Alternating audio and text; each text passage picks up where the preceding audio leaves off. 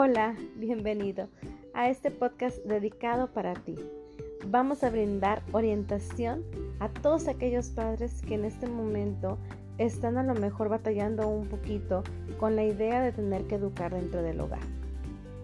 Ahora que nos convertimos en maestros y apoyamos a nuestros hijos en nuestra casa, hay que tener en cuenta las siguientes estrategias para de esta manera apoyarlos a ellos generarles un ambiente cálido y de armonía, pero al mismo tiempo nosotros no terminar histéricos, eh, nerviosos y veamos qué es lo que podemos hacer en este tiempo en el cual podemos convertirnos en la mayor parte de enriquecimiento que van a tener nuestros hijos en estos momentos.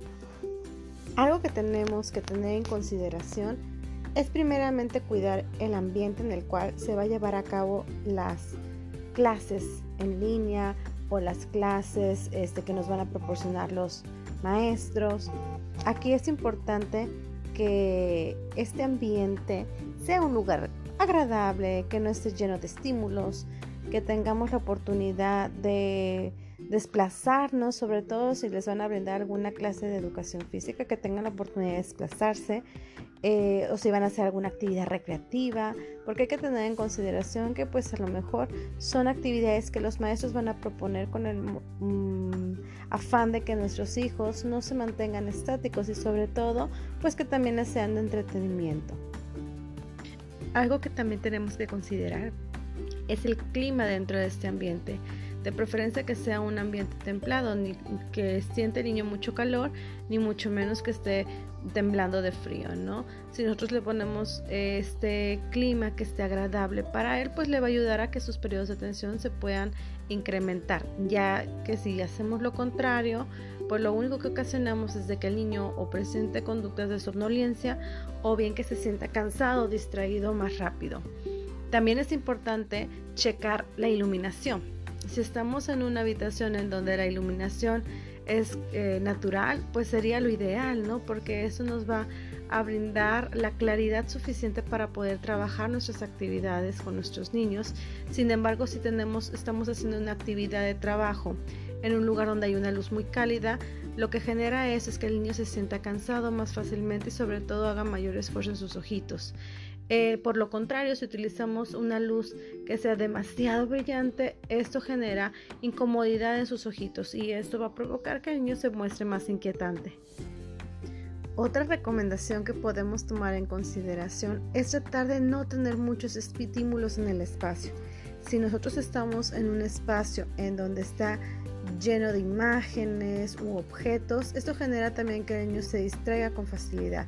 Tratemos de que sea un ambiente agradable, pero que no esté saturado.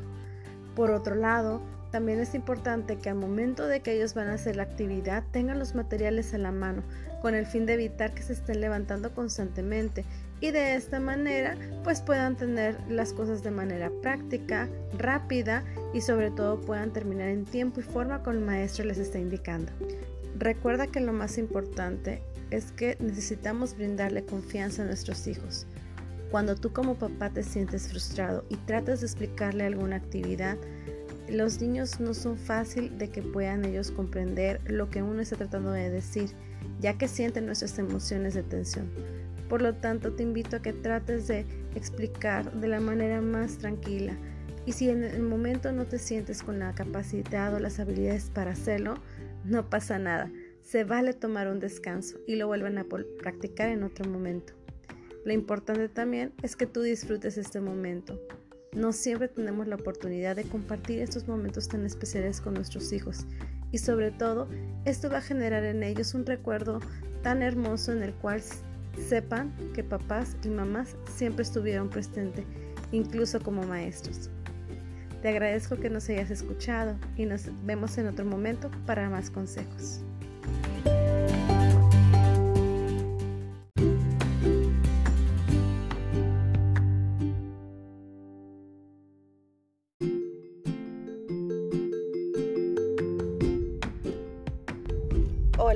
Este es un podcast de orientación para ti papá. Te damos la bienvenida para escuchar algunas recomendaciones que puedes poner en práctica con tus hijos. El día de hoy vamos a estar hablando sobre la importancia del juego en etapa inicial. Es muy importante recordar que el niño aprende a través del juego. El niño tiene en esta etapa de su desarrollo la necesidad de explorar, de conocer, y la forma que tiene y los medios con los que cuenta para hacerlo es mediante el juego. Es muy diferente si lo sentamos a aprender los colores y las letras únicamente eh, pues haciendo uso de nuestra comunicación verbal. ¿Qué pasaría si hiciéramos esto frecuentemente? El niño se cansaría, se agotaría, se aburriría y muy probablemente eh, tendría como un tipo de aberración ante lo que tratamos de enseñarle.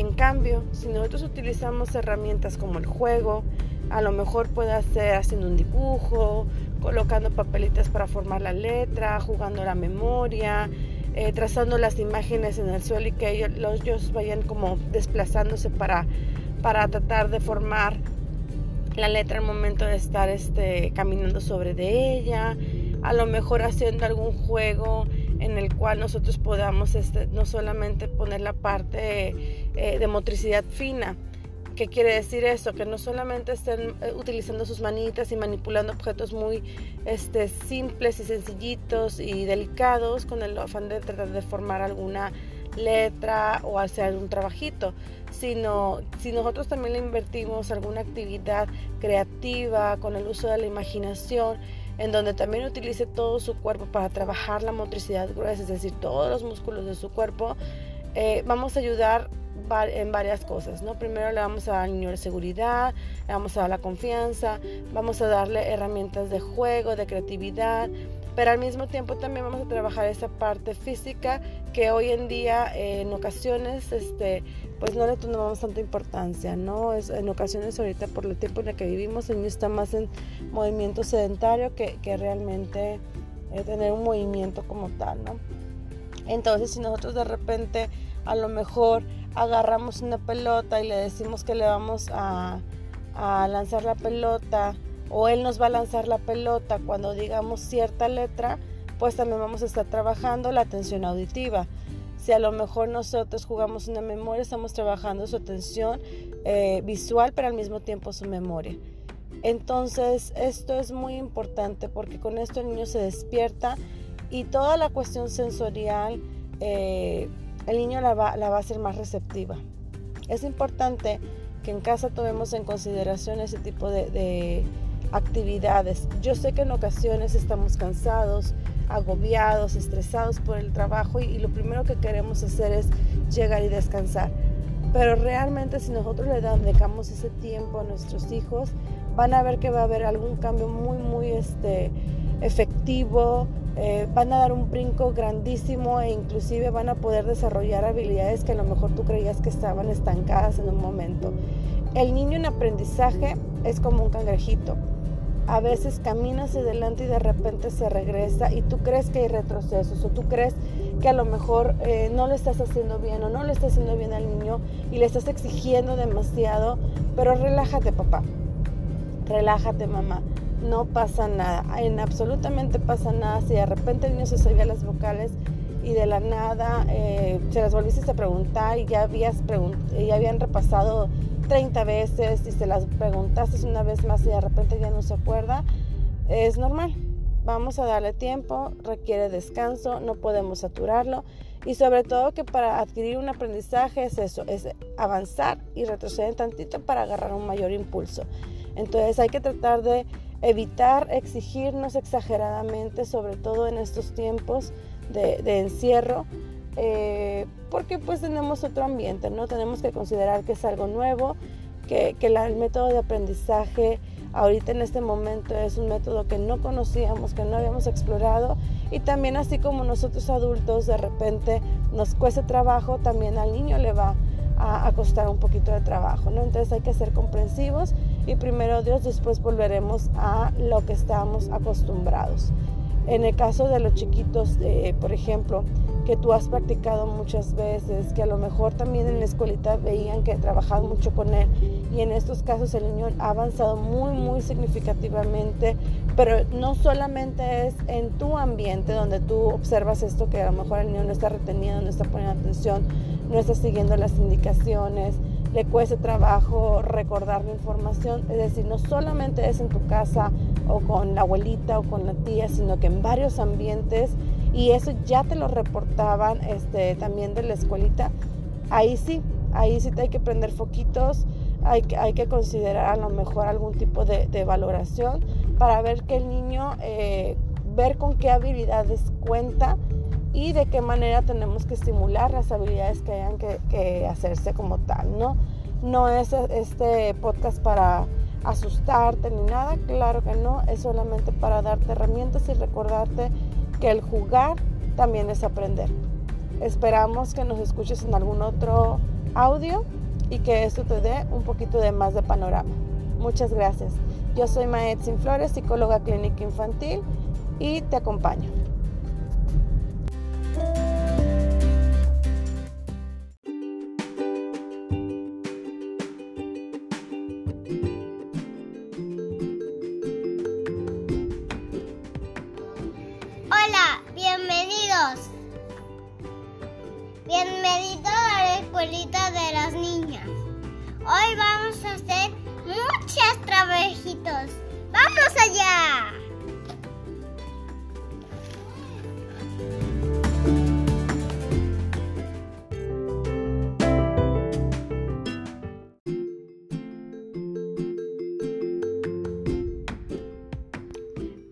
¿Qué te parece que juguemos?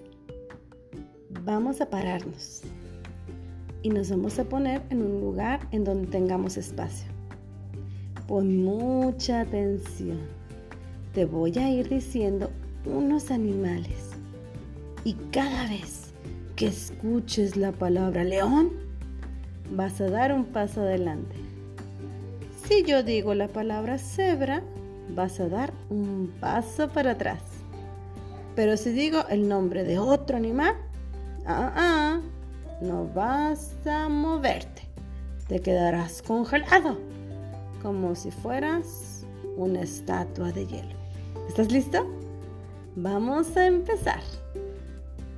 La primera palabra es león, mono, cebra, león, oso. Cebra, león, cebra, león, león, tigre, cebra, oveja, cebra, loro, gato, león, elefante, canguro, león, jirafa, cebra, oso, león, cebra león, cebra, pato, caballo, delfín. ¿Cómo te fue? ¡Lo lograste! Muy bien. Muchas felicidades. Otro día te invito a jugar. Adiós.